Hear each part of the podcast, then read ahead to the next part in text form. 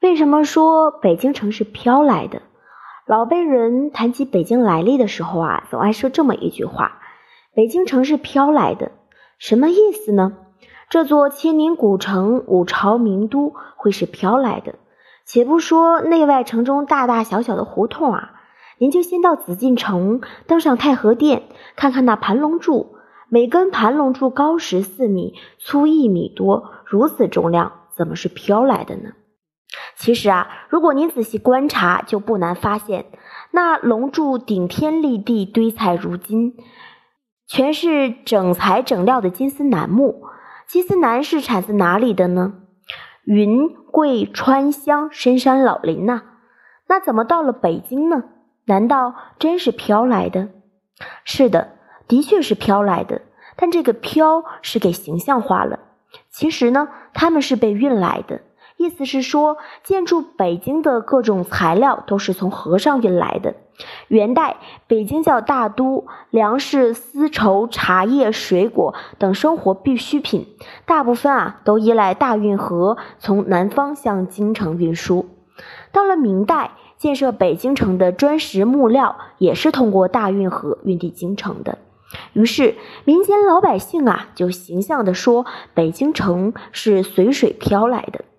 那么，修建北京城所需要的原材料是通过什么河运来的呢？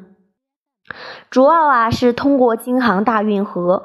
无论是元大都还是明清北京城的修建，所需要的大量砖石和木料，大多呢是通过京杭大运河运输的。上好的木料来自南方的深山老林，上好的砖石来自山东、河南、江苏。山东临清。泥土质地细腻，烧制技术好，又临运河，那里烧制的砖不碱不咸，击之有声，断之无孔。于是呢，就成为了建筑宫殿以及城墙所需要的砖石的重要产地。到了明朝永乐期间，皇帝呢将都城地址选在了北京。当时的北京啊，还不是今天的样子。连紫禁城都没有盖起来。为了彰显皇家尊严，皇帝下令修建史上最伟大的皇城——北京城。然而，由于工程浩大，修建北京城需要很多的砖石木料，如果只靠北京本地的供给是远远不够的。所以啊，负责施工的主管大臣提议，将所需的砖石木料由南方运往京城。这些砖石木料体量巨大。如果走路费劲时费力，唯有走水路啊最为快捷省力。那因此京杭大运河就成了运输的首选。然而另一个问题又出现了：如果砖石木料运往北京城里啊，就必须要通过汇河，而通汇河呢只有一个缺点，就是它的河床比较低，不能行船。怎么办呢？有大臣提议说。不如先将这些砖石木料啊下到张家湾附近，然后呢再走陆路运转到北京城内。该大臣的提议啊得到了认可，通过京杭大运河运来的原材料储存在了张家湾附近。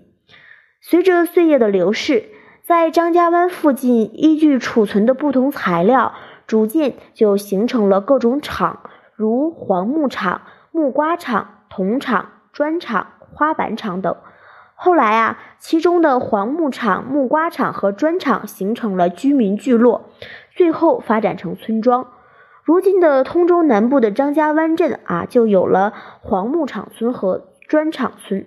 这两个村子啊，就是当年存放由京杭大运河运来修建皇城用的砖石木料的仓库。黄木厂村在张家湾的北侧。土桥村的东侧是一座有着数百年历史的古村。关于黄木厂村啊，还有一个故事。那是在永乐四年，也就是一四零六年的时候，当时的工部尚书宋礼受命采集建造南北京城的木材。一天，宋礼在四川发现了一片金丝楠木林。砍伐后啊，辗转运输，最后沿京杭大运河运至北京，堆放在黄木厂。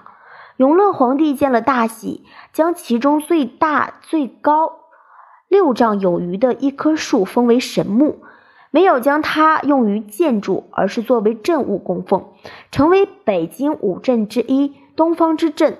黄牧场啊，也因此被称为神牧场。后来，乾隆皇帝啊，便亲笔题写了神木窑，至今神木窑碑还立在北京星海钢琴厂院内。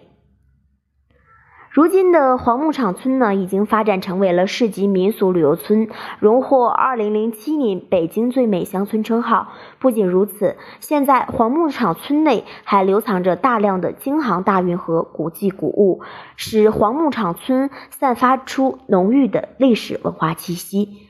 其实，北京城不仅营建材料是从大运河来，建成后供应北京城数十万军民的粮食也是通过大运河运来的。可以说，没有大运河就没有北京城。从这个意义上说啊，北京城确实是从河上飘来的。好了，本期的趣说北京栏目到这里就要和大家说再见了，感谢您的收听，我们下一期。不见不散，拜拜。